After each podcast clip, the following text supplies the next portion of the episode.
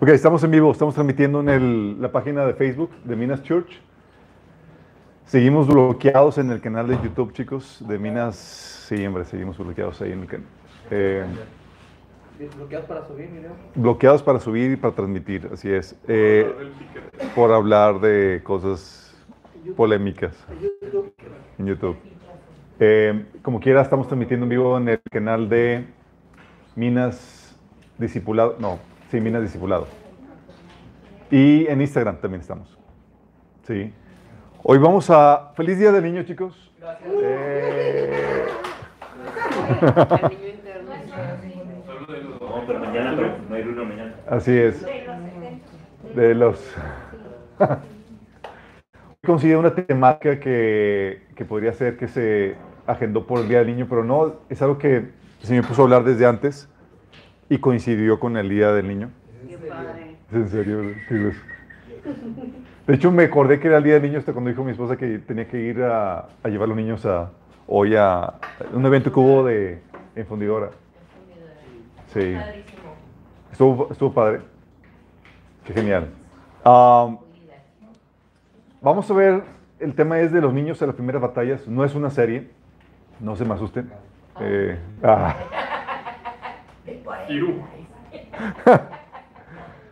Sí. No, ahorita vamos a tomar un break de las series. Um, hasta, hasta próximo aviso. Aunque tengo otra serie que estoy ya más, ya estamos más preparando, chicos. Próximo año. ¿Cuál próximo año? ¿Cómo se va a llamar? Posiblemente vamos a sacar la serie del progreso del, peregrino, chicos. El progreso del, peregri- del peregrino. Como el libro. ¿El libro? Del libro. Sería llevarlo. Sería ver las, las bases bíblicas detrás de ese libro que es uno de los bestsellers. Pero bueno, ya me adelanté un poco. Vamos a comenzar con una oración, chicos. Vamos a poner ese tiempo en manos de Dios. Amado Padre Celestial, te alabamos, te bendecimos. Te damos tantas gracias, Señor, porque tú tomas entre nosotros y porque tú despejas, Señor, todo el ambiente espiritual para que tu palabra pueda venir, Señor, y plantarse en nuestros corazones. Te pedimos, Señor, que tú hables a través de mí, que cubras cualquier deficiencia en mi parte, Señor, y que se pueda transmitir el mensaje con toda claridad, Señor. No permitas que el enemigo robe la, la semilla, Señor. Habla a través de mí, Padre. Bendice a los que estamos aquí y a los que nos están sintonizando donde quiera que se encuentren. Te lo suplicamos en el nombre de Jesús. Amén. Ok, chicos, de los niños en las primeras batallas. Ah. 1 Corintios 13, 11 dice, cuando yo era niño, hablaba, pensaba y razonaba como un niño. Pero cuando crecí, dejé atrás las cosas de niño. Y hay un, proce- un proceso de, crecimiento, chicos, por el cual todos tenemos que pasar. Todos. El temido punto cuando dejas la niñez para enfrentar las primeras luchas tú solo. ¿Les ha pasado, chicos? Antes estado estado bajo la protección de tus padres. Ellos solucionaban y arreglaban todo por ti, haciéndote la vida fácil, cómoda. Ellos te protegían, peleaban por ti las batallas, no tenías que preocuparte ni siquiera por cómo... Ah, sí, perdón, es que no lo había aprendido. Gracias por. Ellos te protegían y velaban por ti para, para todos aspectos de tu vida. No tenías que prepararte a desayunar, no tenías que cuidar muchas cosas de, de tu vida. Ellos eran tu dominio propio, organizaban tus horarios, tus actividades, lo que debías de comer, cuándo descansar, a qué horas, y te vigilaban para que lo hicieras, para que hicieras lo que tenías que hacer. Si no, so pena de chancla. ¿A las nuevas generaciones sí les tocó chancla, chicos? ¿O nada más Sí. Chancla y vara. chancla, cinto, peine, con peine? ¿Te peinaban o qué onda? Como el chompiras. Gancho de de oro. Casos de la ropa. Con un palo. Ok, chicos. Al final tratamos los asuntos, los, los, los puntos de trauma. Sí. Pero ellos te ayudaban a organizar tu vida y resolvían muchos asuntos de tu vida, chicos. Ellos eran tu conocimiento. No sabías qué hacer o cómo hacer las cosas, pero tus padres estaban ahí para ayudarte, ¿a poco no? Además, Dios en su misericordia, por ser niño, te resguardaba de ataques que no correspondían a personas de tu edad, chicos. Es en tiempo de gracia. Problemáticas de heridas, eh, de heridas emocionales por las relaciones. Los niños, Dios les dio de una forma natural el poderse contentar tan rápido. ¿Te acuerdas de niño que te hacían algo y luego se contentaban y como si nada, sigue la vida? Cierto. Sin ninguna problemática. Problemáticas sexuales ni por aquí de niño. Cierto. Era como que, wow, pues, ¿por qué crecí? Problemáticas de dinero, ni te preocupabas. Los niños ni en cuenta con esos temas. Ajenos a toda problemática de, de- de dinero. Problemas con perturbación. Los niños típicamente gozan de una protección especial, chicos. Problemas de estrés. Los niños viven confiados en que sus padres resolverán las cosas, ni en cuenta con todo lo que conlleva una vida de, adulto. Eso es típicamente, chicos. Sí. No siempre es tal cual así, pero en generalidad es así como opera. Pero llega un punto, aún bajo la tutela de tus padres, en donde se te arroja al ruedo para pelear tus propias batallas. No eres todavía un adulto, pero todavía eres un niño, pero ya estás enfrentando tus primeras batallas. Y toda persona, desde cuando comienza eh, en su caminar desde pequeño, pasa por eso, chicos. Yo no me había percatado de esto hasta hace recientemente con mi hija Samantha. Obviamente, pues, mi hija nació en el Evangelio, eh, en una familia cristiana que somos nosotros, y desde pequeña la hemos estado criando en el Señor. Y problemáticas de que, oye, tengo heridas emocionales, pues no, sí, vive en una familia relativamente, sana, problemas de perturbación en lo más mínimo, problemas de, era como que va creciendo de forma natural sin las problemáticas que tú y yo típicamente como adultos enfrentamos en nuestro camino cristiano. Hasta que empezamos a ver ciertas problemáticas en ella. Eh, en una de ellas eh, estaba, estaba teniendo problemas para alabar al Señor, ya no, se, ya no se entregaba la alabanza y la oración durante los tiempos de alabanza en la iglesia ni demás. Y abordándola a ella, resulta que el enemigo le estaba hablando, metiéndole pensamientos, diciéndole que cantaba feo y por, por tanto tenía, Dios, a Dios no le agradaba. Y estaban teniendo sus primeras luchas de perturbación. En otro episodio, ella abrió puertas a demonios de ansiedad y ya tenía que lidiar con ese tipo de cosas. Me acuerdo platicando con mi esposa y era como que, wow, o sea, ya, ya está enfrentando problemáticas que nosotros enfrentamos. Y está dejando de ser una niña. Y están teniendo que lidiar con asuntos y problemáticas que, que típicamente hablamos entre nosotros, los adultos. Yo tuve que hablar con ella y le decía, es que, hijita, ya tienes que empezar a, a aplicar lo que has estado aprendiendo. Tienes que estar al tanto con la administración de tus pensamientos. No puedes tragarte cualquier cosa. Tienes que estar ya en guardia. Tienes que pelear en ese asunto. Tienes que empezar a lidiar con asuntos de eh, qué actitud estás permitiendo. Porque por permitir malas actitudes, demonios de ese tipo de actitudes pueden llegar a, a- entrar dentro de ti. Y en- y el enemigo sí llega, empieza a atacar, pero esa, esa guerra está regulada por, por Dios, chicos. Es la misma situación en la que David tuvo que enfrentar. Cuando David empezó a vivir sus primeras batallas, él no empezó a vivir las primeras con, inmediatamente con los gigantes ni con los poderosos ejércitos de los filisteos. Pero sí empezaba a ver sus primeras batallas con los osos y los leones. ¿Se acuerdan en 1 Samuel 17 del 34 al 37?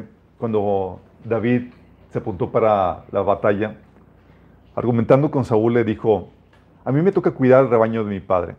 Cuando un león un oso viene y se lleva una oveja del rebaño, yo lo persigo y lo golpeo hasta que suelta la presa. Y si un animal me ataca, lo agarro por la melena y lo sigo golpeando hasta matarlo. Tú no hagas esto. Sí. Esto solamente bajo la unción y es como que ah, David lo hizo, pero te habla de una, de una forma, de un operar que Dios realiza para con todos nosotros, chicos. Sí.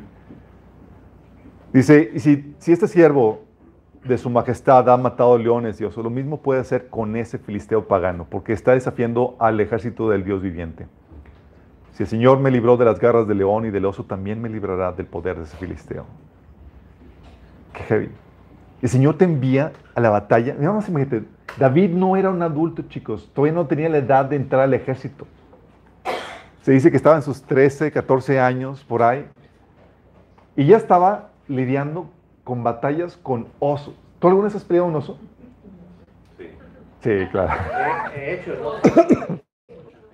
Oso. He pasado. o- He pasado tus- He hecho muchos dos. ¿Qué haces cuando ves un oso? Dicen que te quedabas quieto y que te muevas lentamente. Este David vamos a darle más tuerzo. O con leones. ¿Quién se pone a pelear con leones? Y dices, oye, ¿por qué enfrentó esto? ¿Qué pastor se, se encuentra o se avienta con ese tipo de problemáticas? Y era Dios llevándolo a un proceso de entrenamiento en la, en la guerra, chicos. Era Dios mandándole el oso, mandándole el león, sin la cual, sin esa experiencia en batalla, no hubiera podido tener la puerta abierta para, para enfrentarse al, al gigante. Era necesario eso, y era Dios permitiendo ese tipo de batallas. Era un momento donde el niño ya estaba empezando a vivir problemáticas de adultos, no tal cual como la de los adultos, pero ya empezaba a tener sus primeras batallas, chicos. Primero le mandó un zorro, luego un lobo. Y es ahí donde, donde primero un zorro. Después le dijo, zorro, no te lo lleves. La edad, porque cuando están creciendo nuestros pe- hijos pequeños, chicos, llega un momento donde ellos... Facebook. Mm, mm. De todos. Inalámbrico. Es un inalámbrico. Dos tienen aquí. Ah, sí, está apagado. Gracias por decir. Déjame ponerme puesto.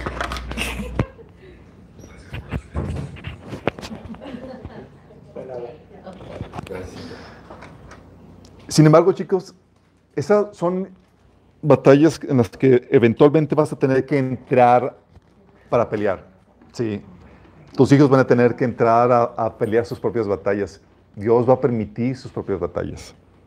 Pero ¿qué creen, chicos? La edad de las batallas está disminuyendo.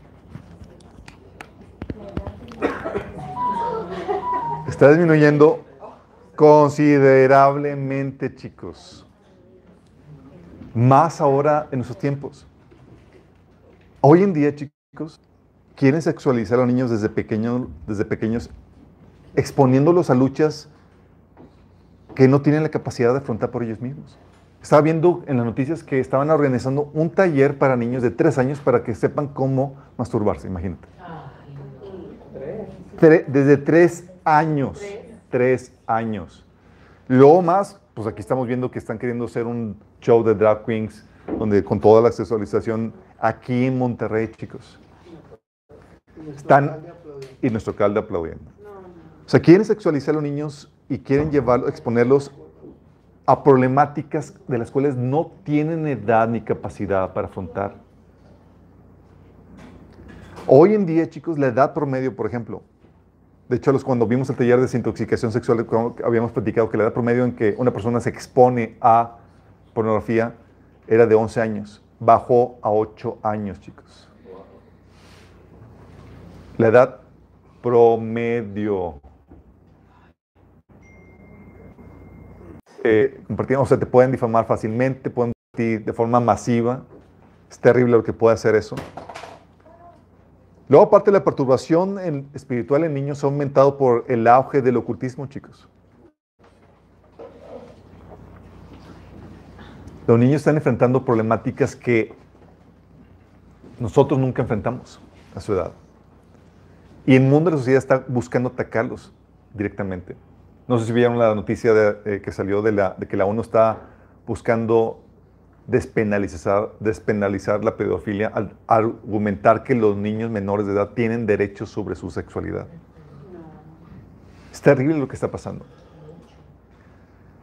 Los niños hoy en día están enfrentando luchas que tú y yo nunca enfrentamos ni soñamos enfrentar. Las luchas a las cuales ellos están exponiéndose son cada vez más severas, chicos, más fuertes. Pero no solamente hay una niñez física, hay una niñez espiritual, chicos. Mm. Y al igual que la niñez física, chicos, hay un periodo de gracia en la niñez espiritual. Llegas, te conviertes al Señor y todo se ve de maravilla. Esto es típicamente, eso es la generalidad, generalidad no es la, la regla, chicos. todo es como que, wow, conoces al Señor y el primer amor y todo, todo maravilloso. Porque cuando uno llega al Señor, típicamente al inicio experimenta un tiempo de gracia y protección especial que nos permite afianzarnos en la fe. Sí, en ocasiones se experimentan luchas, pero las luchas van de acuerdo al grado de madurez que deberíamos tener en la fe en el tiempo que, está, que estas llegan. Pero estos van aumentando para ir encajando en el grado de madurez que deberías de tener. Fíjate, no en el grado de madurez que tienes, en el grado de madurez que deberías de tener. Dios tiene un timing para tu crecimiento. Y no vale que tú no te atrases en ese timing. Porque las luchas, las batallas que van a llegar, o no. Por eso también ves en los discípulos, cuando Jesús había llamado a los discípulos, ellos eran resguardados y protegidos por Jesús al inicio, chicos. Jesús decía, sí los mandaba en episodios breves, solos, ¿sí? para irlos entrenando, pequeños retos. Mateo 10, del 5 al 6 el 17, eh, y versículo 16 dice que Jesús envió a 12 con las siguientes instrucciones. No vayan entre los gentiles ni entre ninguno, ninguno eh, pueblo de los samaritanos. Vayan más bien a las ovejas descarriadas del pueblo de Israel. Los envío como ovejas en medio de lobos. Por tanto, sean astutos como serpientes y sencillos como palomas. Jesús lo estaban viendo solos para que empezaran a hacer sus pininos. Pero él estaba ahí por si acaso se les atoraba la, la carreta, chicos. Dice, oye, no sé qué onda, pues me voy a llamar a Jesús. ¿Dónde está? Pues ante el pueblo. podían acudir todavía a Jesús. Pero luego los dejó completamente solos a la ayuda del Espíritu Santo y a la capacitación que Él les había dado. En Juan 17, del 2 al 15, dice, mientras estaba con ellos, estaba orando Jesús al Padre, los, yo los protegía y los preservaba mediante el, el nombre que me diste. Ninguno se perdió, sino aquel que nació para perderse a fin de que se cumpla la Escritura. Ya te estaba diciendo, mientras que estaban aquí, mientras que yo estaba aquí, yo los protegía. Dice, ahora vuelvo a ti, pero digo estas cosas mientras todavía son en el mundo para que tengan en mí, eh, en mi alegría en plenitud. Yo les he entregado tu palabra y el mundo los ha odiado porque no son del mundo, como tampoco yo soy del mundo. No te pido que los quites del mundo, sino que los protejas del maligno. Él ya está por partir. Dice, mientras estaba aquí, yo los protegía. Ahora voy a partir, Señor. Por favor, protégelos del maligno y los y nos dejó aquí, chicos, y todavía seguimos. De hecho, Jesús decía en el versículo 14, en el capítulo 14, versículo 16 al 18, diciendo, yo le pediría al Padre y les dará otro consolador para que los acompañe siempre. El Espíritu de verdad, quien el mundo no puede aceptar porque no lo ve ni lo conoce. Pero ustedes sí lo conocen porque vive con ustedes y estará en ustedes. No los voy a dejar huérfanos, volveré a ustedes. En el capítulo 16, versículo 7 dice, le digo la verdad, les conviene que me vaya porque si no lo hago, el consolador no vendrá a ustedes. En cambio, si me voy, se los enviaré a ustedes. Él los iba a dejar solos, chicos. A anuencia de la capacitación que el Señor les había dado y, la, y el poder y la guianza del consolador, del consolador, del Espíritu Santo. Qué fuerte. Y luego les dice que iban a venir retos intensos profetizando ahí lo que iba a pasar cuando Jesús partiera, en Mateo 10, del 7 al 20, dice, tengan cuidado con la gente, los entregarán a tribunales y azotarán en las sinagogas. Por mi causa los llevarán ante gobernantes y reyes para dar testimonio a ellos y a los gentiles. Esto lo estaba diciendo que iba a suceder, chicos, cuando Él partiera. Imagínate, tú dices eso y dices, Señor, pero tú vas a estar aquí, ¿verdad? Dice, no. Señor, ¿cómo lo vas a hacer? Dice, pero cuando los arresten, no se preocupen por lo que van a decir o cómo van a decirlo. En este momento se les dará lo que a decir, porque no serán ustedes los que hablen, sino que el de su Padre hablará por medio de ustedes. ¿Qué estaba haciendo?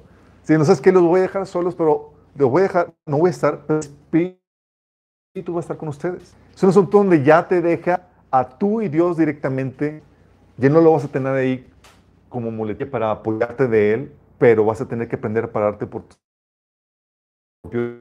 en el espíritu. Qué fuerte, ¿no?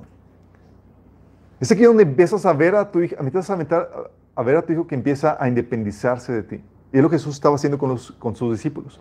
Por un proceso de crecimiento de niñez espiritual, a un, a un proceso donde ellos ya se estaban convirtiendo en adultos que peleaban sus propias batallas y, eran capaces de incluso ayudar a otros pequeños espirituales en ese proceso de crecimiento. Y este proceso, chicos, donde se resguarda a los pequeños y se les lleva a, a que enfrenten sus primeras luchas, es tanto para los padres físicos como espirituales. Porque dice, oye, no, no soy padre eh, eh, físico, todavía no tengo hijos físicos, pero seguramente vas a tener hijos espirituales, o si es que no ya tienes. Si no, tú encajas en algunas situaciones. Tal vez tú eres el hijo espiritual que está en el proceso de crecimiento y madurez. Y vas a tener que entender este proceso por el cual Dios nos lleva a crecimiento. Donde el Señor permite que tengas tus primeras batallas, chicos. Dios quiere que no solo la generación de los padres sepan pelear, sino también la de los hijos. Fíjate lo que dice Jueces 3 del 1 al 3. Fíjate la, la actitud de Dios. Dice, estos son los pueblos que el Señor dejó para poner a prueba a todos los israelitas que no habían sabido nada de las guerras de Canaán. El Señor los dejó solo para que los descendientes de los israelitas aprendieran a pelear y enseñaran a quienes no habían combatido. Dice, oye, ¿por qué uno de los propósitos por los cuales Dios dejó a las naciones y había advertido al pueblo- de Israel que los iba a vencer poco a poco era para que los descendientes que enfrentaron las primeras batallas aprendieran el arte de la guerra y que los, las primeras pudieran enseñar a los descendientes cómo pelear, chicos. Y lo mismo sucede hoy en día, chicos. Por eso nuestras batallas y victorias antes de que venga el reino nunca son absolutas. ¿A qué me refiero? A que peleamos contra el enemigo, pero no nos deshacemos de él por completo. No llega un punto donde ya, ya lo vencimos, ya, ya no te preocupes. Ya al abismo, ya nos... Bye. Sí. Les, liberamos, les ahorramos la batalla, chicos. Ustedes ya no tienen que enfrentarse con el Satanás. No. Él no es absoluto, chicos. Por eso dice Lucas 4:13, cuando Jesús, por ejemplo, venció a Satanás en la tentación. Dice, cuando el diablo terminó de tentar a Jesús, lo dejó hasta la siguiente oportunidad. Eh, Sí, te gané. Y nos vemos al siguiente encuentro. Heavy. Por eso nuestras batallas y victorias antes de que venga el reino no- nunca son absolutas. Peleamos contra el enemigo, pero no nos deshacemos de él por completo. Eso significa, no, los- no nos deshacemos de él por completo ni en nuestras vidas, ni en las vidas de nuestros descendientes. Ellos van a tener que también enfrentarse a Satanás, chicos. Peleamos contra la carne, ¿sí? ¿Pero qué crees? No nos deshacemos de ella por completo. O alguien ya lo logró, chicos, para que me platique su secreto. Cada vez que te despiertas en la mañana, la carne resucita contigo. Y tienes que llevarla a la cruz. Dice Pedro, en 1 Pedro 2.11, Amados, yo ruego como extranjeros y peregrinos que os abstengáis de los deseos carnales que batallen contra el alma.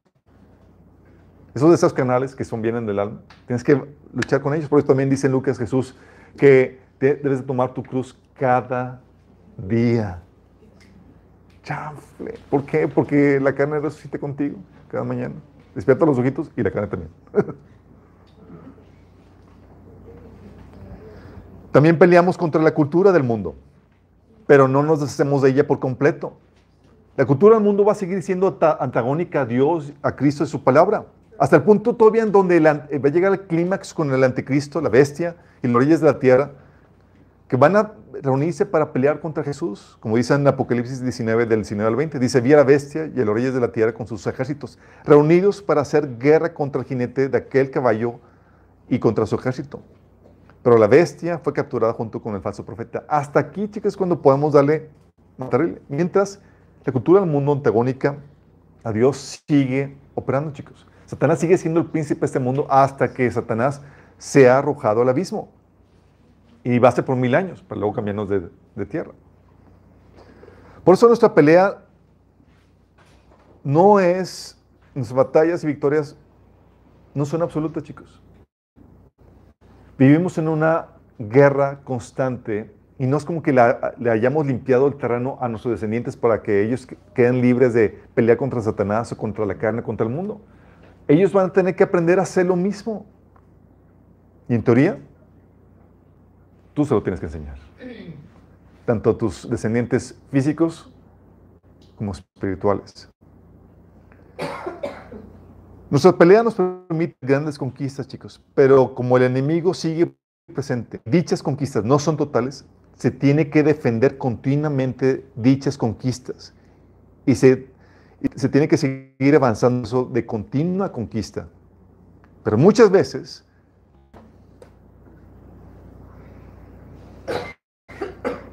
un retroceso.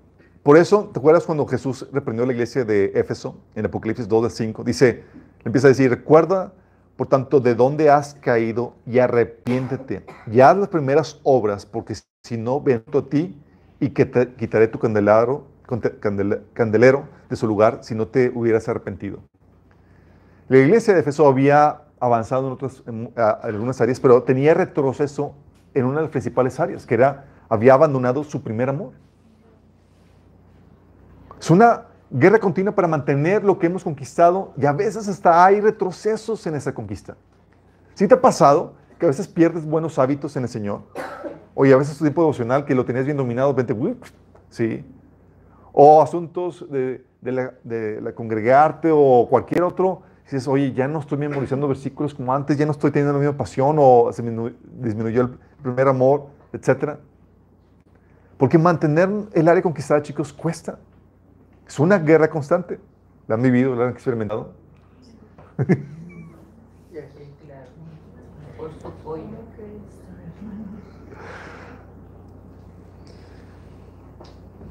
Por eso, chicos, Dios va a dejar que tus hijos, tanto los hijos físicos como espirituales, experimenten sus primeras batallas. No los vamos a librar de ellas. ¿Qué más quisiéramos, no? Dejarles como que, ya eliminamos a los gigantes de la tierra, ya nos eliminamos a los enemigos, todo está fabuloso. Y es, hijito, conquistamos una parte, pero te toca a ti el resto seguir con la batalla. Y los hijos, chicos, tienen, van a enfrentar sus batallas, sus primeras batallas. Sí, no, no van a ser batallas gigantescas, no van a ser batallas con los gigantes, con los ejércitos, pero sí van a ser batallas a su nivel y batallas cruciales. Los osos, los leones, como Jesús, como David le había dicho a Saúl, oye, yo enfrento los osos y leones cuando estoy cuidando a, los- a las ovejas. Sí, era un, niño, chicos. Pequeño es un- apenas un adolescente. Y déjame aclararte, chicos, tanto el oso como el león tenían poder letal. O sea, te podían matar. No era como que estoy jugando al osito ahí contigo y, ah, qué padre. No, no, no. Pueden matar a un hombre. De hecho, estaba, eh, vi en un video ahí que sale en, Facebook de una señora que eh, fue en un safari, no sé si lo llegaron a ver, que se peleó con su marido y sale del carro, sale del carro y da la vuelta para, para a, a la ventana del copiloto donde está su, su marido para discutir con él y en eso aparece el león y se la lleva. Así literal. O sea, no es cualquier cosa, chicos. No es como que. A ver, pasa el video ahí en el grupo.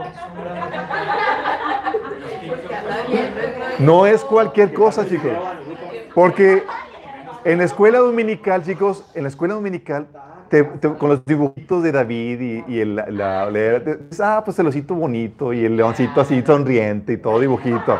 No. Estamos hablando de, de, de bestias salvajes que podían quitarle la vida a, a David. Es decir, aunque son pequeñas, no son cualquier cosa y sí está en juego mucho. ¿Qué batalla, chicos? Los niños empiezan a vivir batallas emocionales. Heridas que van a tener que resolver victoriosamente y del cual va a depender el que puedan continuar avante en su fe cristiana. Tienen que lidiar en saber cómo lidiar con, perdonar a, su- a sus hermanos en en su casa, a sus papás, a sus compañeros en la escuela. Empiezan a vivir esas primeras batallas. Es algo que hemos tenido que enseñar, por ejemplo, a Sammy y a Josías. Al inicio, pues de pequeños, pues sí se enojaban y se contentaban y era genial. Y ahorita, cuando empiezan a estar más conscientes, a veces ni se soportan. Y nada más les enseñamos cómo librar esa batalla. Es que no has hecho tu cuartito, tienes que hacerlo. Y cuando hablo de hacer tu cuartito, estoy hablando de que hagan su proceso de sanidad. Sí, es el slang que, pon- pusimos porque a la gente que ministramos en sanidad emocional los encerramos en un cuartito. Ahí los dejamos encerrados. No, era un cuartito donde los ministrábamos. Era un cuartito donde, donde los ministrábamos ahí en el proceso. Se exorcizaran solo 48 horas. Era un cuartito donde los ministrábamos. Y es ahí donde, oye, Sammy, Josías, de repente lo- yo lo escucho gritando y yo, "Am, ¿qué está pasando? Y dice, ah, está haciendo el cuartito. Ah, ok. Están librando sus batallas, chicos. Y luego están ya desahogados y, gen- gen- y, y aprendiendo eso. Y a veces tenemos que estar detrás de ellos para que sepan cómo, oye, ¿no? Que están así de mecha corta del uno con el otro o ya se están agarrando de las greñas. Es, eh, tienes que lidiar con, con eso, con esa ofensa. Y empiezan a, li- a lidiar con eso, chicos. Pero también empiezan a vivir la- las batallas mentales. Perturbación con pensamientos insertados por el enemigo que los lleva a creer mentiras. A veces, chicos, los niños son más sensibles que los adultos en ese sentido. Los demonios hablan, chicos, y, perciben el ambiente espiritual aún más fuertemente que los adultos en muchas ocasiones. Y a veces el enemigo les dice, hey, en primera persona, no soy valioso. Sí. O Dios no me escuche como le estaba pasando a, a, Sammy, que por no, estaba, no le gustaba cómo estaba cantando y el enemigo vino con una palabra de desaprobación. Sí. O mis papás no me quieren. O Dios no es real. Empiezan a tener ah, preguntas de la existencia de Dios. O incluso hoy en día, chicos, empiezan a, con ya pensamientos de soy de un sexo diferente al, al que nací. Por todo el ambiente que se está dando. Empieza la perturbación espiritual bien intensa. Cuando, cuando Sammy nos platicó de la, de lucha con la que estaba lidiando, era como que, chin, está, era típica de perturbación espiritual que ella estaba ya empezando a sentir. Y ya no tenemos que solamente lidiar con el asunto emocional, sino tenemos que decirle, oye, hijita, tienes que poner el portero en la mente y administrar, que no te metan que, no puedes estar ya como antes de niña, donde todo estaba de maravilla, el, el enemigo no me perturbaba. Ahora Dios te está arrojando a esto. Y son batallas, chicos, donde si tú no vences, niños por no vencer han caído en suicidio. Lo sumerge el enemigo. O hacer cosas que aberrantes contra, contra ellos mismos. Sí. De hecho, no sé si han visto ahorita el, el, eh, movimiento transgénero ha, ha ocasionado que eh, los niños que, han, que quieren hacer la transición aument, haya aumentado exponencialmente y es por todo el bombardeo masivo, por toda la influencia en ese sentido. Y niños han querido hacer el cambio y lo hacen, luego se están lamentando. Pero todo comenzó por la perturbación, que no supieron cómo detener, chicos. Sí. O asuntos de concupiscencia. ¿Tú crees que nada más nosotros lo tenemos? Concupiscencia, chicos. Hablamos de deseos desviados, pecaminosos, que no son correctos. El deseo, la seducción que el enemigo, que la carne y el enemigo ponen en la persona para desear y hacer lo malo, o ceder al placer prohibido. Niños, sí. Típico de que el papá dice, oye, ya jugaste videojuegos tal hora y a escondidas se desatan jugando videojuegos o videojuegos prohibidos o películas inapropiadas, ¿sí? O incluso el deseo ahí que pone el, el enemigo cuando sus papás los estorban por hacer lo malo y pone el enemigo y la carne un odio una maldición a sus papás. Recuerdo que aún mis hijas decían, es que yo eh, eh, maldigo en mi mente. Empezaba a practicar las luchas que tenía adentro, ¿sí? Y, y tenemos que enseñarle a cómo controlar y administrar eso. Cosa que si no se restringe puede entrar un espíritu de rebeldía. O incluso tentaciones sexuales, chicos. Niños, lo que no hubiéramos pensado que fuera a pasar, chicos. Adicción a la masturbación o la pornografía. O incluso las drogas. Sí. También batallas en, en su corazón, la seducción en el corazón para que ames más las cosas de este mundo que a Dios. Deseo hacer como los demás niños, querer ser cool, tener lo que otros tienen, ser como los otros, como niño cool. Y empiezas a desear las cosas de este mundo más que de Dios. Y esto sucede con todos, pero empiezan los niños a vivir ese tipo de batallas. Pablo decía en 2 Corintios 11, del 2 al 3, lo celo con el celo de, de Dios mismo. Los prometí como una novia pura a su único esposo, Cristo. Pero tomo que de alguna manera su pura y completa devoción a Cristo se corrompa, tal como Eva fue engañada por astucia de la serpiente. ¿Qué fue? Y es un es una lucha, chicos, que todo niño espiritual también empieza a vivir. Muchos comenzamos en el Señor conociéndolo y enamorándonos de Él y demás. Pero vas a tener que ser probado en todas estas cuestiones también, como niño espiritual. El enemigo va a tratar de seducirte a que sucumbas a, a los deseos pecaminosos, a que tu corazón empiece a adorar más las cosas de este mundo, a amar más las cosas de este mundo antes que, antes que Dios. Va a querer meterte goles en la mente con pensamientos, con ideologías que, que vienen del enemigo, inspiradas por el enemigo. O va a querer que te trabes en cuestiones emocionales o espirituales. Porque también empiezas a, se empieza a lidiar con posesión de demonios que se dejan entrar en sus vidas por sus propios pecados o los de otros, porque hay herencia, chicos, también. Nos ha tocado cuidar aquí a, a niños que personas nos dejan. Una de ellas, por ejemplo, venía de un trasfondo muy, muy problemático. Y esa niña en la escuela jugaba al juego Charlie Charlie. Sí, no sé si lo ubican. ¿No? Hace años, así es, fue hace años. En ese, la niña ponían un lápiz sobre otro y invocaban a un demonio que se llamaba Charlie Charlie y se movía el, el lápiz. Qué heavy.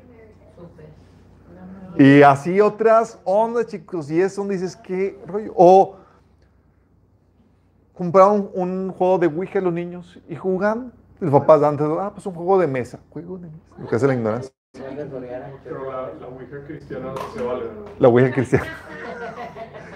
Hay Ouija autorizada que solamente para los ángeles que vienen de Dios, ¿verdad? No, chicos, no hay nada de eso. La Ouija es un juego prohibido. O la sangre. O niños viendo películas de terror, chicos, ocasionando perturbación en su ambiente. Películas bien intensas de terror. Y empiezan a, li- a lidiar con eso. Nos ha tocado niños bien perturbados en los sueños y demás. Y es por, por, porque también está empezando a tener sus luchas espirituales. Entonces esto es para los hijos físicos, pero también espirituales. Y es aquí donde el rol de los padres es crucial, chicos. Mira, como padres sobreprotectores que amamos a, los- a nuestros, a nuestros hijos, quisiéramos librarlos de todas las batallas. ¿A poco no? Los, que son papás, es como que, hijito, te, mira, ya, ya peleé por ti, ya limpié todo, ya te lo puse facilito y demás. Quisiéramos librarlos de todas las batallas. Quisiéramos que estuvieran, o quisiéramos que estuvieran, estuvieran bajo nuestra protección y nosotros haciendo todo por ellos, pues por nuestra experiencia y conocimiento sabemos pelear mejor que ellos. Sí, es- o sea, por, ¿sabes qué? No, yo la entro aquí, sí. Eso es lo que quisiéramos como padres sobreprotectores. Pero Dios quiere que ellos aprendan a pelear.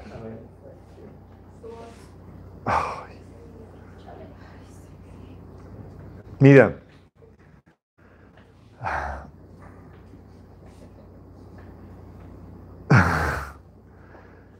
cuando estábamos los hijos ahí en el proceso de crecimiento, nos tenemos que enseñarles cosas, los padres tenemos que enseñar a los hijos cosas básicas como cruzar la calle. oye, voltea a un lado, al otro. Y le dice una vez, le dice otra vez, y luego ves que cruzan la calle como, como si estuvieran corriendo en su cuarto. ¡No! ¿Cómo lo puedo dejar solo? O sea, no puede.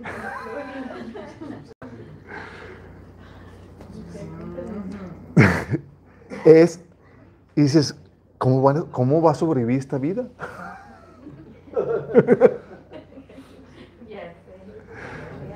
O sea, en este proceso todavía, o sea, el proceso de este mi esposa y yo cuando íbamos a caminar, yo dejaba que se, que se avanz- eh, iban y fueran por delante para ir observando, observándolos de lejos. Y se paraban las esquinas, yo, crúzate. Ya se cruzaban, luego a la siguiente, como si nada, se iban, sin voltear y, y estamos tratando de, de, con todo el estrés de controlar esa situación. ¿Mande? Tenía mucha fe en Dios. Pero es aquí, chicos, donde no podremos librarte de las batallas a los más pequeños. No podemos librar, librarlos de todas las batallas. Es inevitable, van a venir. Y es como cuando los enseñas a cruzar la calle. Un acto tan sencillo como enseñarles a cruzar la calle. Tú sabes que pueden perder la vida y quedar o quedar inválidos si no lo hacen bien. ¿Tampoco no? Y sabes que va a llegar un punto en el que tendrán que serlo solos. Un acto tan sencillo, cruzar la calle. Bien. Porque si no, pues no el intento.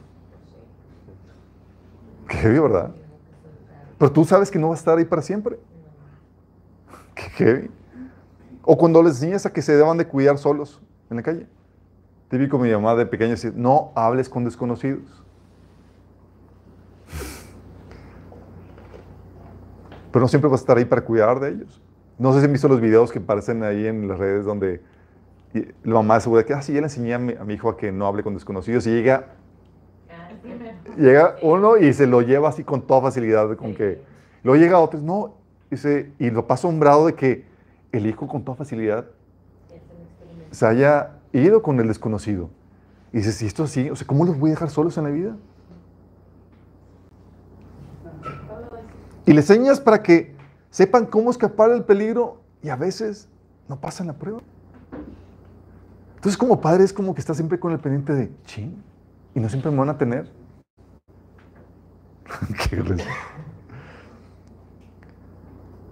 Y sí, el, deseo y la tendencia es ser sobreprotectores.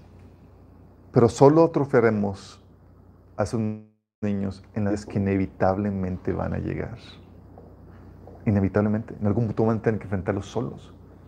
En algún punto, van a tener que cruzar la calle solos. Van a tener que lidiar con gente que, desconocidos y, y van a tener que saber cómo cuidarse. Y es aquí como padres tenemos que preparar a guerreros. Niños guerreros. Primera, ¿cómo? No durmiéndote en tus laureles. ¿A qué me refiero con eso? Se nos olvida que en algún punto nuestros hijos físicos, espirituales, van a tener que enfrentar las mismas luchas de adultos que tú estás enfrentando. Se nos olvida. Ah, pues son niños chiquitos, lo ves chiquito y están viviendo con las mismas problemáticas que tú. Sino es que ya las están enfrentando. Y los abandonamos a su ignorancia hasta que ya es muy tarde. Ah, pues se me olvidó que tienen que capacitar.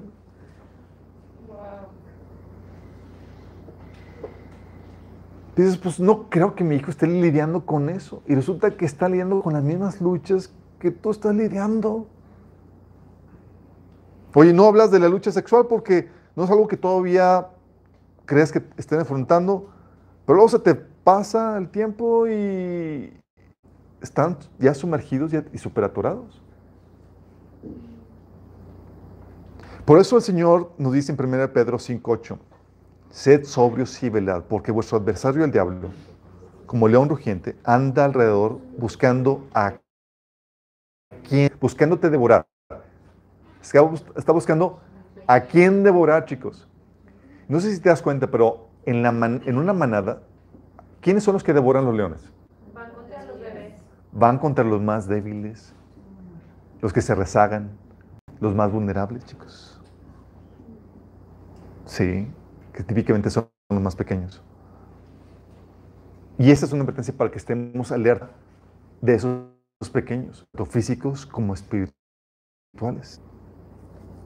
Entonces tienes que estar, no puedes dormirte en tus laurales. Tú tienes que estar consciente, ching, ten, vaya a un punto donde tengo que entrenar a mi hijo, tanto físico como espiritual, en la batalla. Yo le compartí el evangelio a otra persona, es un bebé espiritual. Ching, qué padre está gozando en la alabanza, en la congregación y demás, pero tengo que decirle la cruda realidad. Sí.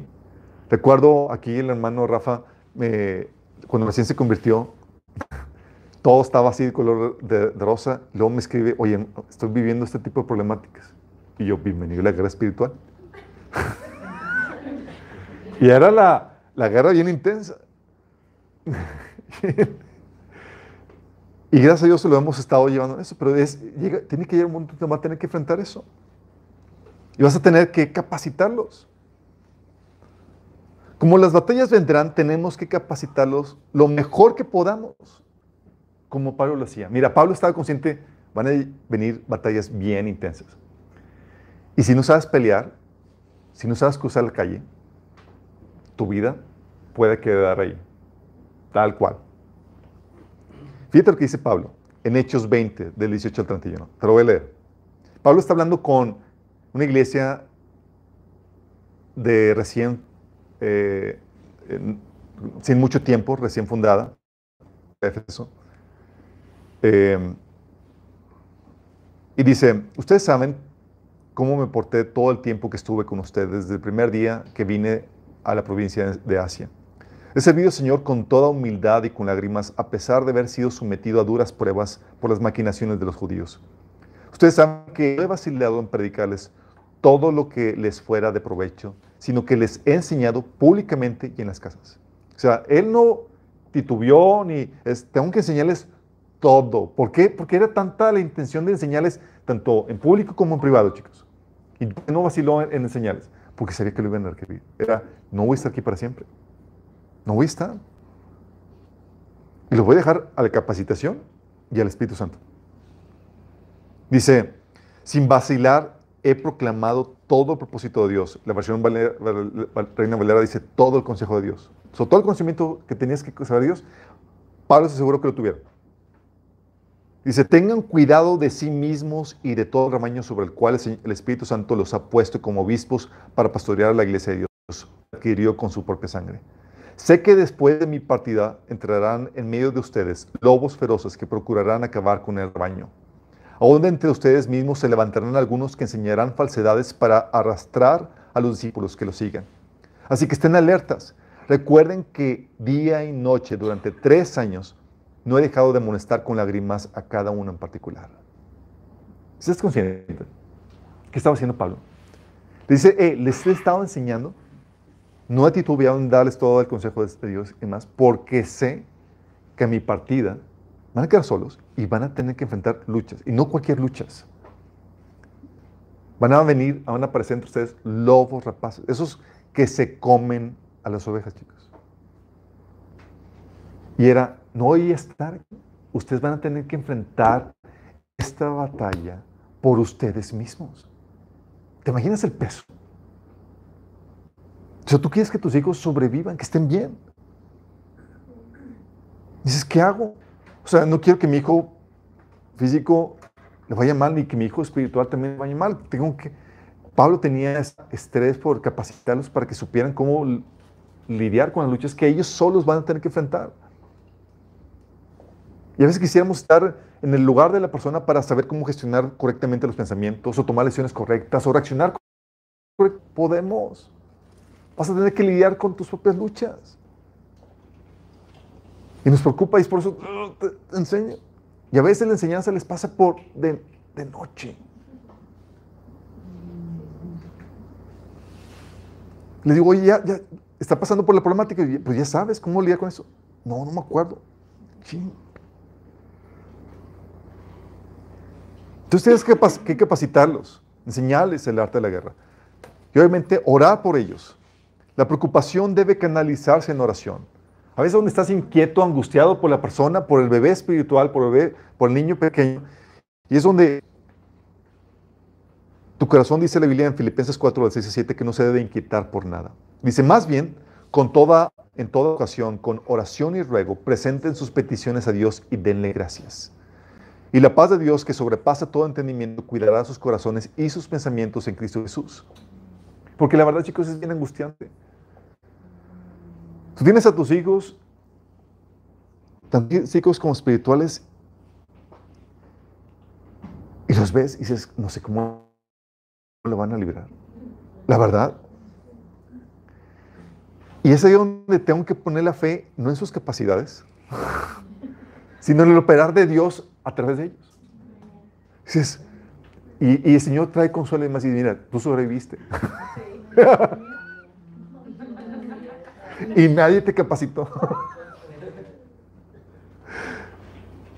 y es donde tienes que analizar esa preocupación, esa ansiedad en oración.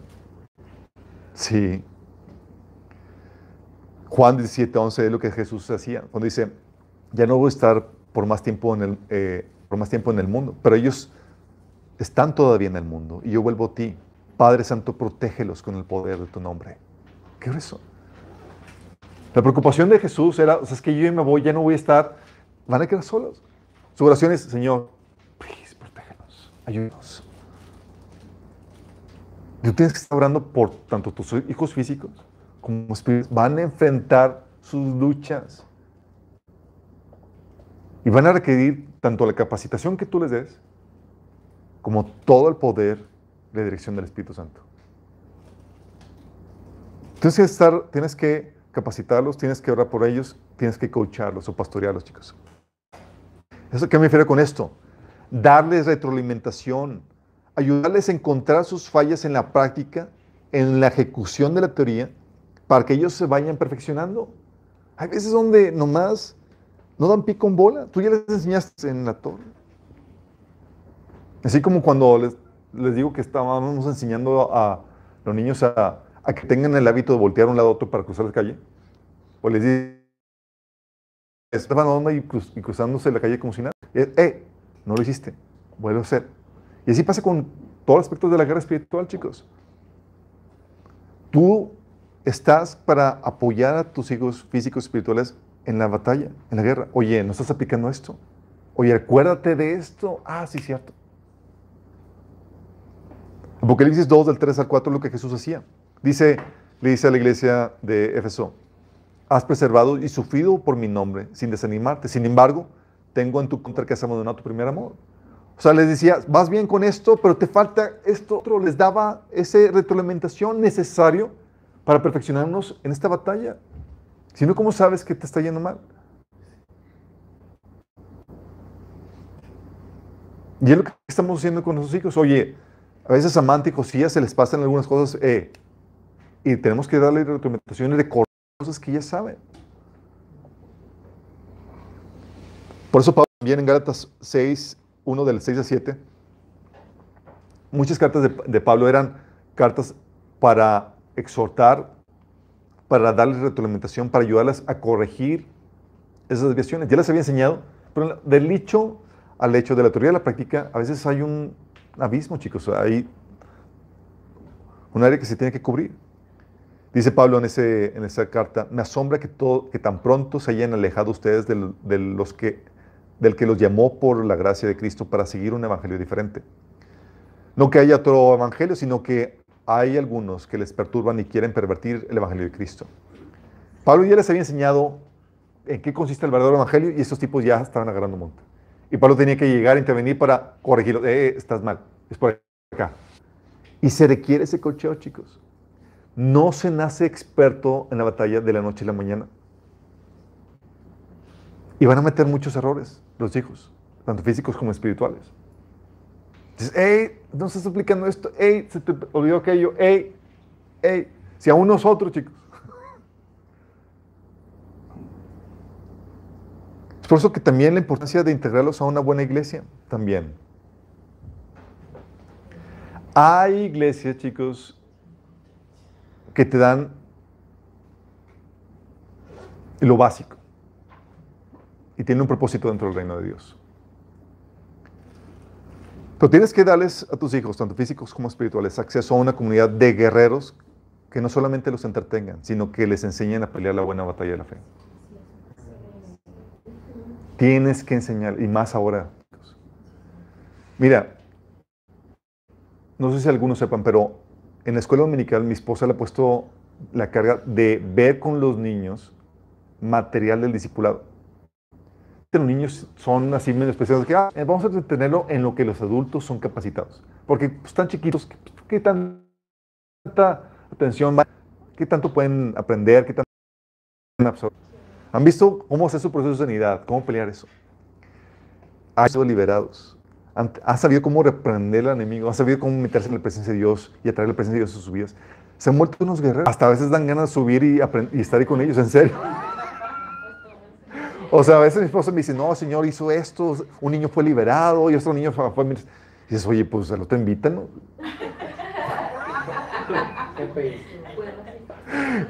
¿Y cómo te fue a ti? No, pues aquí uno se me durmió, otro también. Y... Pero si vamos entendiendo, tienes que entrenar a los pequeños, tanto físicos como espirituales. No podemos subestimar que ah, son niños. No. Hay un punto donde van a, van a tener que estar enfrentando sus propias batallas, si no es que ya las están enfrentando. Sí. Y es aquí donde tienes que entender que el rol de los padres, chicos, es muy sufrido. Chanfle.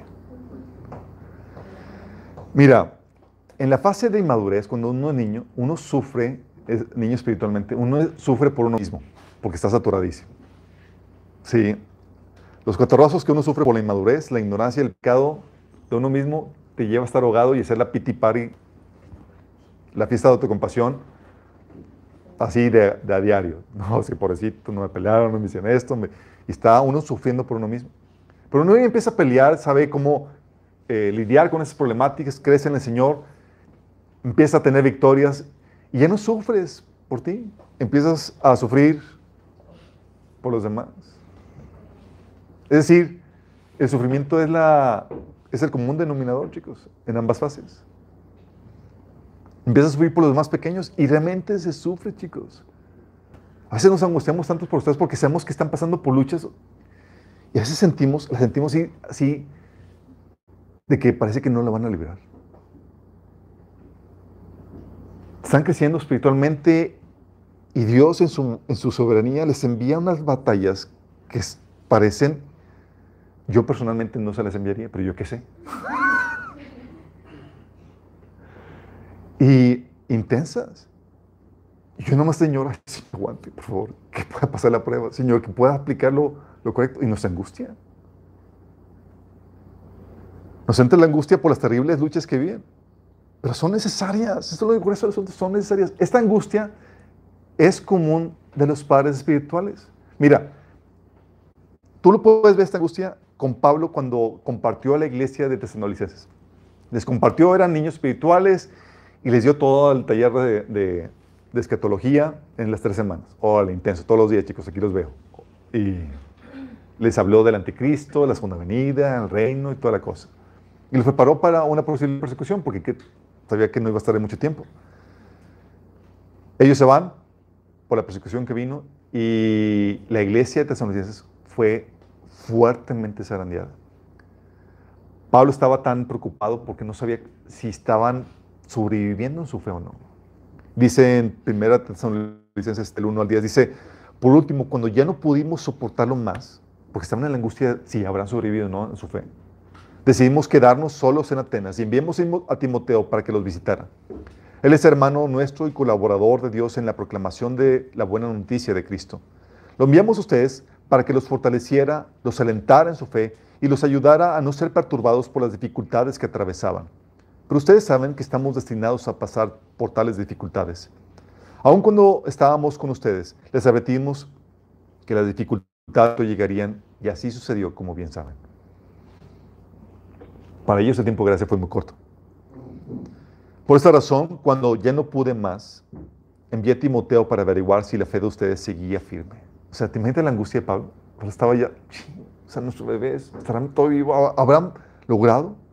sobrevivir la batalla que les sobrevino. Dice, tenía miedo que el tentador los hubiera vencido y que nuestro trabajo hubiera sido en vano. Pero ahora Timoteo acaba de, regresar y y nos trajo buenas noticias acerca de la fe y el amor de ustedes. Nos contó que siempre recuerdan nuestra visita con alegría y que desean vernos tanto como nosotros deseamos verlos a ustedes. Así que, amados hermanos, en medio de nuestras dificultades y sufrimientos, hemos sido muy animados porque han permanecido firmes en su fe. Nos reviva saber que están firmes en el Señor. ¿Cuánto le agradecemos a Dios por ustedes? Gracias a ustedes tenemos gran alegría cuando entramos en la presencia de Dios. Día y noche oramos con favor por ustedes, pidiéndole a Dios que nos permita volver a verlos y completar lo que les falta en su fe. ¿Qué eso? El Señor los había mandado una batalla en donde Pablo sabía que seguramente no iban a sobrevivir. Y así Dios permite batallas en ustedes donde digo, Señor, ¿te la bañaste? o sea, porque son o sea, nuestros hijos y demás así pequeñitos espirituales y quisieran uno así como que ya, así que no te pase nada, que... Pero el Señor nos arroja la batalla. Y nos angustia a veces. Pero esa angustia nos lleva a interceder, a orar por ustedes. Y es algo que tú también como padre espiritual, cuando compartes la, la, la fe a otras personas, debes de tener esa preocupación. Y es algo que también que estar consciente que tus hijos físicos van a enfrentar y tú tienes que estar consciente de, debes de tener esa angustia, porque sabes que van a enfrentar esas luchas. Y no vale que estén listos para enfrentarlas. Sí, esta vida, esta vida, chicos, es, es muy sufrida. Pero gracias a Dios por su consuelo y los tiempos de refrigerio que nos dan. Dios también nos lleva por tiempos de descanso muy necesarios. Y Dios nos da victoria en cada batalla que enfrentamos, chicos. Nosotros somos, en ese sentido, como David, que tuvo que aprender a pelear con el dragón y con el, digo, con el dragón.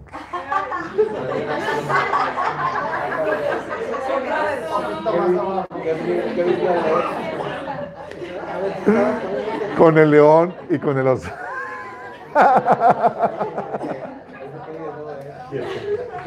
Tuvo que pelear con el león y el oso desde pequeño, chicos. Y a partir de ahí, toda su vida fue de guerras constantes. Toda su vida. Pero donde quiera que iba la, la batalla, iba también la victoria, chicos. ¿Enfrentó tiempos de angustia? ¿De terror? Sí. Pero Dios la libró de todas sus luchas, chicos, de todas sus batallas. Dios le dio la victoria en cada uno de ellos. Somos igual. Sí. Todavía no nos toca vivir como Salomón, donde el Señor nos donde el Señor nos daba la paz.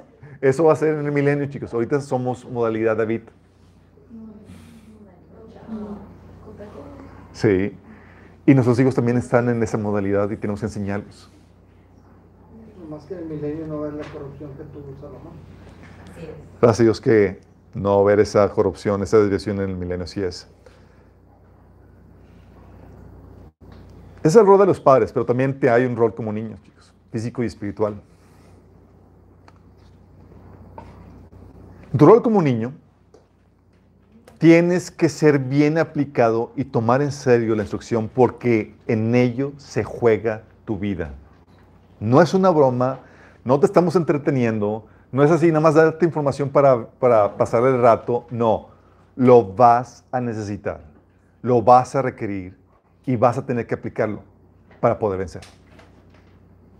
No hay de otra. ¿Sí? Tienes que ser experto en la batalla. Es la misma situación que Dios, que eh, Salomón expresa en Proverbios capítulo 1, del versículo 8 al 19. Fíjate cómo, cómo Salomón se refiere a su hijo pequeño.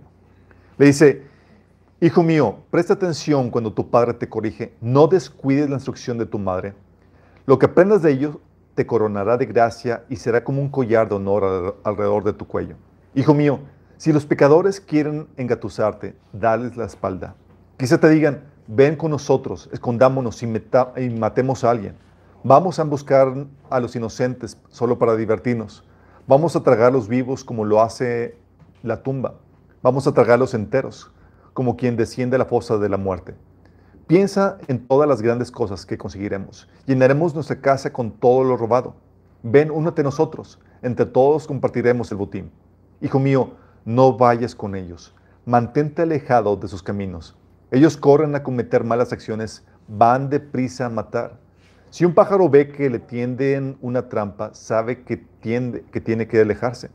En cambio, esa gente se tiende a una emboscada a sí misma. Pareciera que buscan su propia muerte. Así terminan todos los que codician el dinero. Esa codicia les roba la vida. Yo tengo la, la insistencia, le dice, hey, pon atención, hijo mío. Presta atención. Si no lo prestas, vas a terminar como ellos, acabado. Te va a robar la vida. Sí. Y termina al final de eso, si no prestas atención a la sabiduría, vas a morirte en tus intrigas. Tu propia ingenuidad y te falta de conocimiento te va a matar. La capacitación que se te da, chicos, es crucial para que puedas vencer. Mira, se los hemos repetido. Si nosotros, con todo lo que sabemos y aplicando todo lo que sabemos, a veces estamos así como, sentimos el agua hasta el cuello. Así, hasta la- Todos. Yo sé nadar, yo sé nadar. ¿Qué será si no supieras? Y luego el asunto es que las pruebas llegan no al nivel que tienes, al nivel que deberías de tener. Y algunos van bien retrasados. Gracias por tus palabras. de-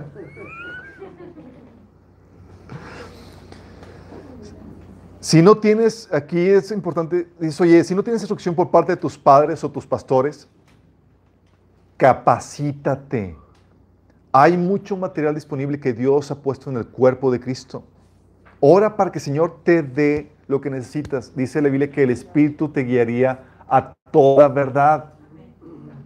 Y pone los recursos en tu vida. Dices, qué casualidad. No es casualidad. Dios te pone lo que necesitas.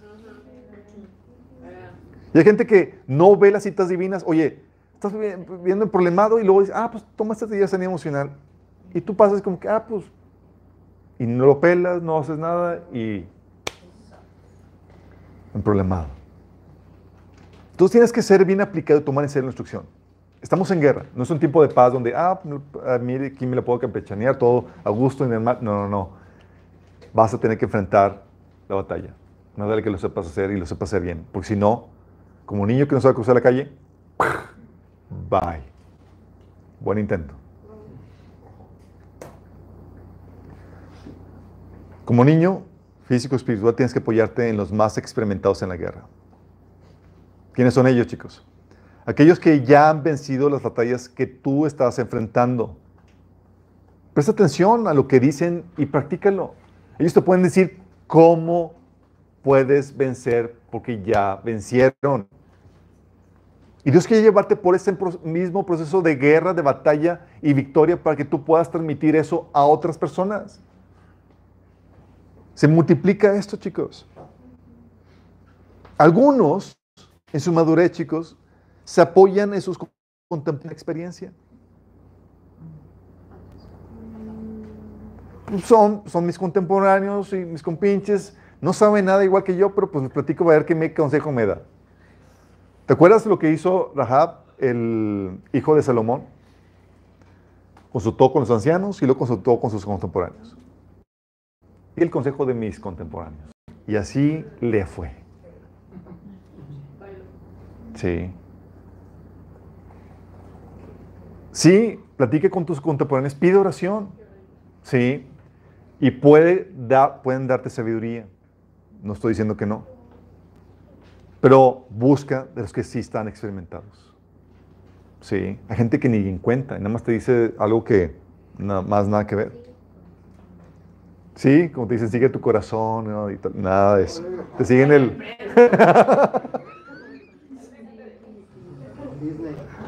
Sí. Hay que reconocer también que hay contemporáneos que sí tienen experiencia en lo que estás batallando, te pueden ayudar. Pero tienes que apoyarte en los que han vencido las batallas que tú estás enfrentando. Sí. Por otro lado, no todo adulto es experimentado en la guerra. Tienes que estar consciente de eso. Ni, tampoco el que ocupa una posición de liderazgo. Muchos llegan ahí no por su preparación, sino por sus palancas. Y tienes que estar consciente de eso. por la ofrenda, por el diezmo que dan y tal cosa. Entonces, oye, vas con la persona, el líder y demás, y el líder está igual o más atorado que tú. Sí, lamentablemente. Y es, lamentablemente, chicos, vivimos en, un, en una generación de, de- de cristianos donde la apariencia es la prioridad, la prioridad. Donde los líderes no se pueden mostrar vulnerables con sus luchas, cosa que es necesario para que los que están apenas ejercitándose en la batalla sepan que hay una lucha que van a te- tener que enfrentar y que ellos también la enfrentaron y que ellos te pueden decir cómo lidiar con esas batallas. Muchos líderes no, no comparten sus luchas, ni se abren, ni se exponen, y pensando como que, ah, pues eh, el megalíder ahí, todo santo, inmaculado, Sí, no, hombre, Y- estándar que nada más no. Y no sabes ni qué onda, ni te da la, no te da ni siquiera la oportunidad ni la confianza para abrirte a sus luchas porque pues nunca ha abierto ni platicado nada. Sí. ¿Cómo, la- cómo lidias con eso?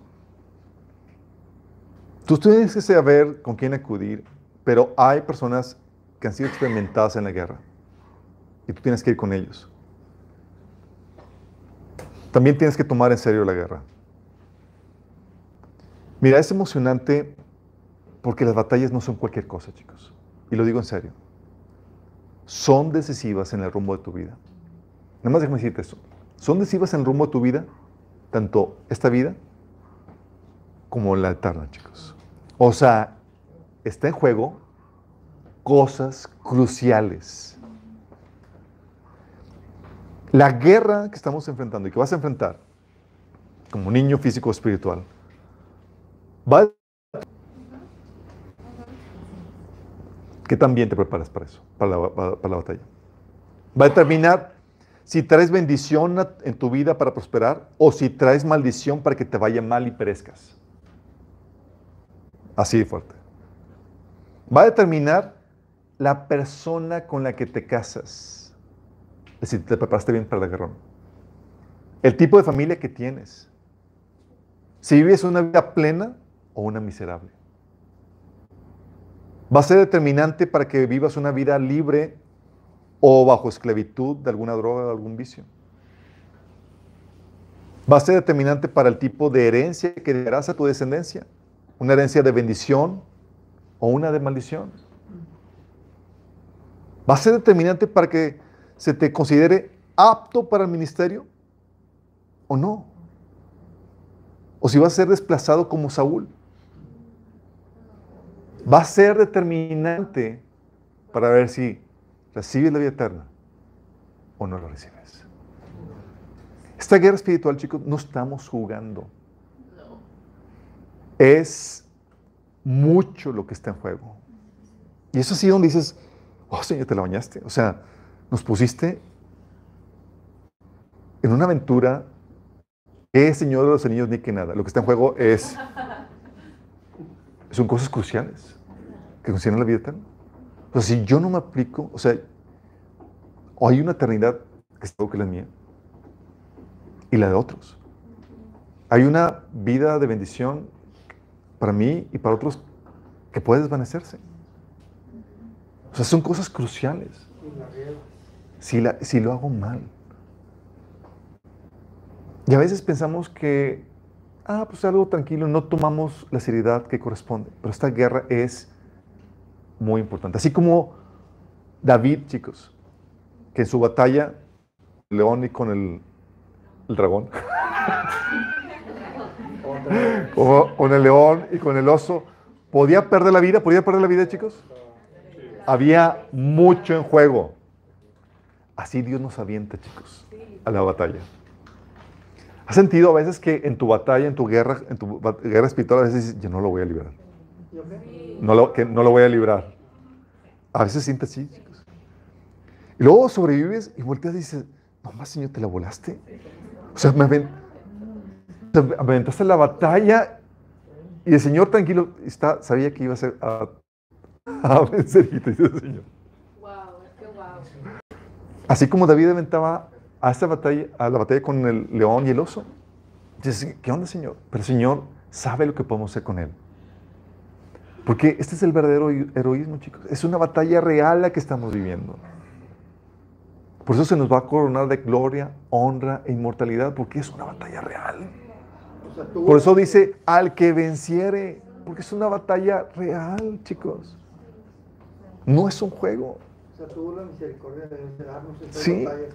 Tuvo esa batalla, es eso, algo de honra que tenemos, pero son cosas que están en juego que son cruciales. O sea, el bienestar temporal y eterno nuestro y de, nuestro, de la gente alrededor depende de que te pongas al tiro en esta lucha. Hay gente que por perder, que ha perdido sus batallas, en la- por ejemplo, en el área emocional, y se ha amargado. Una raíz de amargura permitió, sabía lo que tenía que hacer, no lo quiso hacer. Una raíz de amargura se plantó en su corazón, dejó de recibir la gracia de Dios y contaminan muchos, y ya sabes lo que pasa. Si tú no perdonas, Dios no te perdona. Bye, bye. Así fue la batalla, chicos. Es crucial. Sí. Personas que, oye, se dejaron seducir por ciertos placeres que la Biblia condena. Y bye, bye. Y esto logró eso, chicos. No todo niño sobrevivirá. La cruda realidad. Muchos morirán.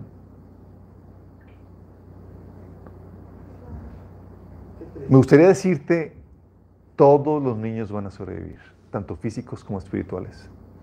Pero no. No. Las batallas son un filtro, pues Dios no le interesa quedarse con los muchos, sino con los verdaderos. 1 Pedro 1, 7 dice, estas pruebas demostrarán que su fe es auténtica. Está siendo probada de la misma manera que el fuego prueba y purifica el oro.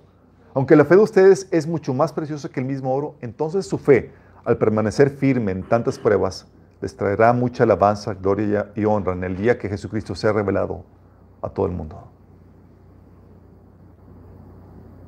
Está fuerte esto, chicos. Por eso tenemos a padres grandiosos, pero con hijos apartados. ¿Sí saben que la muerte, por ejemplo, de este Charles Stanley la semana pasada?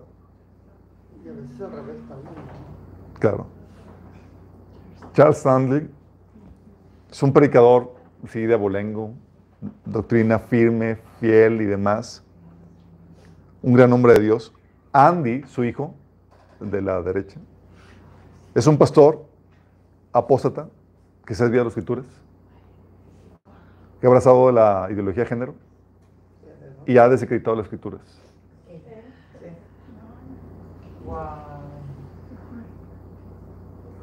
Entonces, ¿qué pasó? Sí, no todos los hijos sobreviven, chicos. La batalla de la fe. ¿Conocen John Piper? Un gran hombre de Dios, chicos. Con sus libros, sus predicaciones ha bendecido millones. Pero su hijo, Abraham Piper, apostató de la fe y trata de persuadir a otros que hagan lo mismo. Imagínate tu hijo, o sea, que no sobreviva la batalla de la fe. Katy Perry. Katy Perry, su padre era pastor y ella vendió su alma al diablo. Esto también lo ves en la Biblia con el rey David y su hijo Salomón. Rey David, un gran hombre de Dios, Absalón, un rebelde contumaz que murió apartado de Dios. Porque aunque tú hagas el trabajo de preparar a la gente para la guerra, chicos, los que con el Señor, no asegura que vaya a tener éxito en eso. Tú lo ves también con, con Jesús y Judas. Estuvo con él tres años escuchando sus enseñanzas, Jesús amándolo, orando por él. Terminó poseído y traicionando a Jesús para luego suicidarse.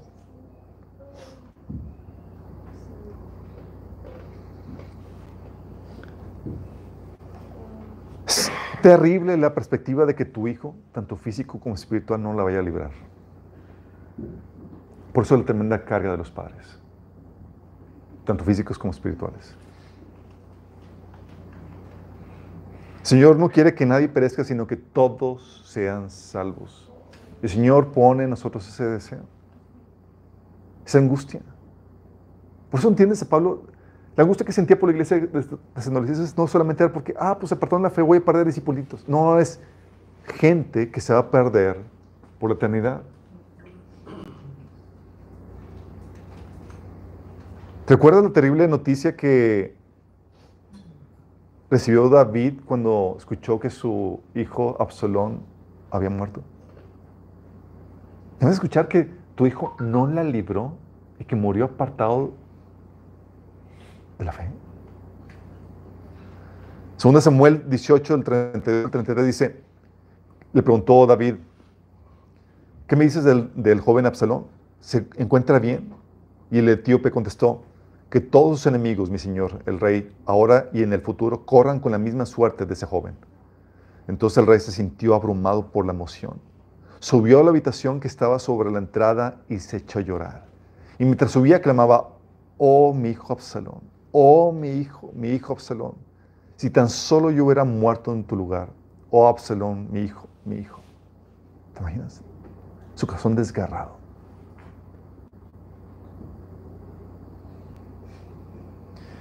Conozco a pastores que sus hijos se han desviado. De hecho, es común el dicho de que hijo de pastor, lo peor. Lo peor. Sí.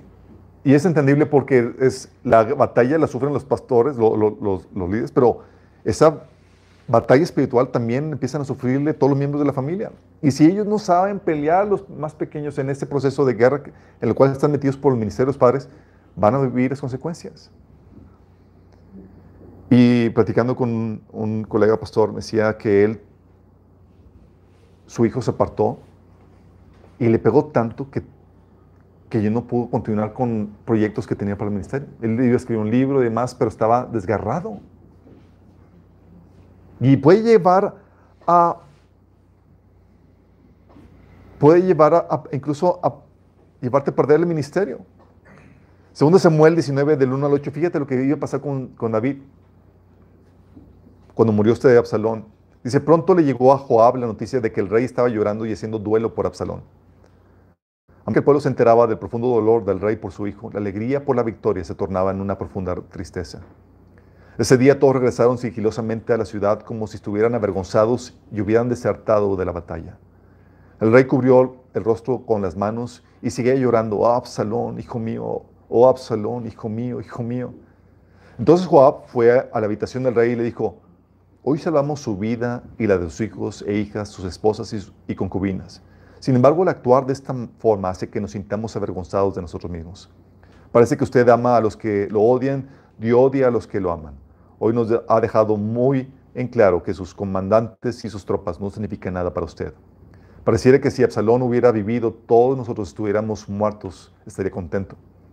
Ahora salga y felicite a sus tropas porque si no lo hace, le juro por el Señor que ni uno, de ni uno solo de ellos permanecerá aquí esta noche. Entonces quedará peor que antes. Así que el rey salió y tomó su lugar a las puertas de la ciudad, y a medida que se corría la voz por la, ciudad de que él, estaba ahí, todos iban a él. Mientras tanto, los israelitas que habían apoyado a Absalón huyeron a su casa. ¡Qué fuerte! Tuvo que darle un choque ahí a, David para, ¡eh, reacciona! Porque llega a ser descargador. Mira, duelen los hijos físicos, chicos. Pero es increíble y nos ha tocado a nosotros ver qué tanto duelen los hijos espirituales. Personas que comenzaron bien y luego ves que se han desviado, que invertiste tiempo, que tú tenías esperanzas como un padre espiritual sobre ellos. Y de repente se alejan. Y dices, wow. Momentos de estrés emocional que mi esposa y yo hemos vivido han sido por eso. Personas amadas que ya están y sufrimos por ellos. Por eso no podemos tomar a la ligera nuestro trabajo como padres. Me refiero a padres tanto físicos como espirituales. Vas a tener en algún punto ambos, espero. Y a veces chiqueamos a nuestros hijos haciéndolos maniados si no, no insulten a mi hijito, o que no se incomode y que, o, en vez de, hey, madura, vas a tener que enfrentar estas batallas. A veces justificamos sus malos caminos. Tanto el amor que tenemos por Él que, que nos cegamos a sus malos caminos, a su amargura, a su orgullo, a su odio, en vez de confrontarlos porque estamos viendo por su alma. Hey, perdona, reacciona como debe ser. Pelea la batalla correctamente. Conozco padres que conflicto familiar con sus hijos. No son capaces de llamarle la atención a sus hijos que son cristianos. Los dejan en su amargura. Ven, y eso es tan egoísta porque prefieren la comodidad, porque hay una incomodidad al llamar la atención a alguien, no sé si ha pasado. Y a que te hagan la- las caras, las muecas, prefieren su comodidad, evitando así como cualquier tipo de confrontación, que el bienestar eterno de su hijo. A veces los vemos que van rumbo perdición y no los estorbamos. Con tal de para que no corten relaciones con nosotros. Eso no es amor. Y luego lo, lo del asunto, chicos, es que la promesa de que si instruyes al niño en su camino no es garantía. Dice la Biblia en Proverbios 26, 22, 6, instruye al niño en su camino y aun cuando fuera viejo no apartará de él. ¿Cuánto no hemos escuchado este versículo? Ya ha generado este, este versículo polémica de cierta forma porque hablan, oye, entonces ¿cómo explica los casos de desviación donde, oye, por ejemplo, Adán, ¿quién era su padre? Dios. ¿Lo crió en sus caminos? Sí. ¿Y se desvió? Sí. Salomón, ¿fue criado en los caminos de Dios? Sí. ¿Se desvió? Sí. Todos dicen, ¿cómo, cómo explicas entonces esto? Y muchos dicen, bueno, es que habla, del- de, habla de instruir al niño en su camino, es decir, en su propósito. Tal vez se refiere a eso. O tal vez habla de una generalidad, de que las probabilidades de que se aparten disminuyen, pero no garantiza por completo eso. De hecho, Salomón en Eclesiastés 2, del 8 18 al 19, habla- de esta interrogante que tiene. Dice, llegué a odiar tanto el trabajo que hice en este mundo porque tengo que dejarles a otros lo que yo he ganado. Y quién sabe si mis sucesores serán sabios o necios. Hablando de que hay el riesgo de que se aparten. Por eso tenemos que asegurarnos, poner todo lo que está en nuestra parte. Sí, tal vez no podamos asegurarlo por completo, pero sí podemos disminuir la probabilidad de que se aparten si los enseñamos a pelear. Imagínate, si enseñándolos a luchar la batalla, ¿sí? a pelear la batalla, uno a veces con dificultad la libra, ¿qué será si no le enseñas en absoluto? Los dejas a expensas de que el enemigo se los devore y ande como león rugiente. Por eso tenemos que ser sabios entendidos. Y los padres tenemos mucha responsabilidad. Tanto padres físicos como espirituales. Tus hijos van a crecer, van a enfrentar batallas. Y más vale que tú, como padres, les enseñes a librar esas batallas. Tú dices, oye, estoy como hijo, a mí nadie me está enseñando. Dios pone a tu disposición recursos. Dice la Biblia que hay tutores que Dios pone para que te ayuden en este proceso. Hermanos con mayor crecimiento espiritual que te puedan ayudar en este proceso. Material que te puedan ayudar con esto. Pero necesitas saber pelear. Porque la batalla no es un juego. Y hay mucho que está en juego. Demasiado. Nuestras oraciones que puedan sobrevivir las batallas. Dios los va a arrojar a esta batalla, chicos. Es inevitable. Y queremos que sobrevivan.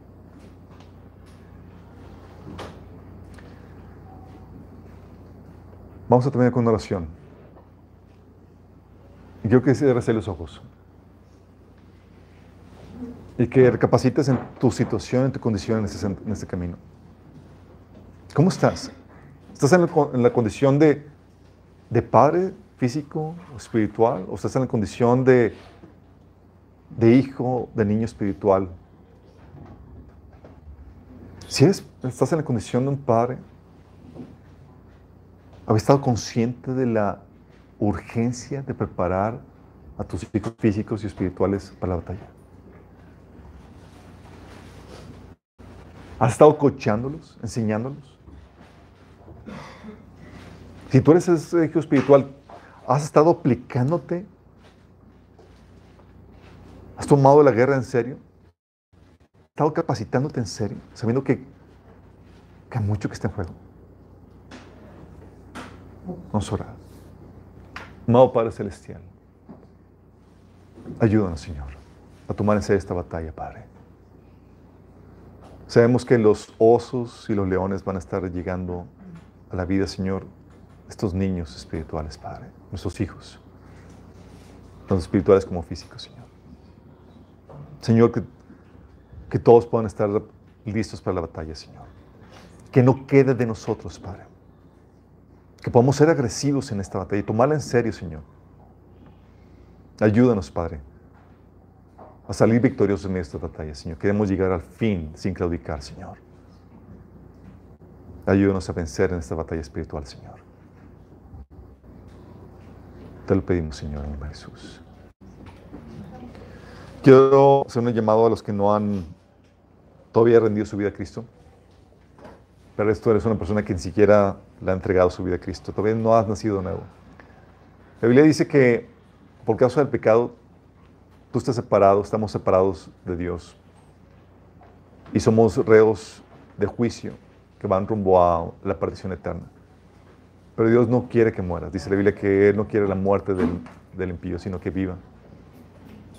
Y Dios te concede el perdón por medio de Cristo. Dice la Biblia que Jesús se- es Dios que se hizo carne y que murió en la cruz pagando el castigo que tú y yo merecíamos y que todo te servía para darte el perdón en la vida eterna. Si tú crees que Jesús es Dios y estás dispuesto a arrepentirte, es decir, dejar de seguir tus propios caminos para seguir los de Cristo, quiero invitarte a que hagas esta oración, esta oración de entrega y de fe. Que cierres de tus ojos y le digas, Señor Jesús, te pido que me perdones mis pecados.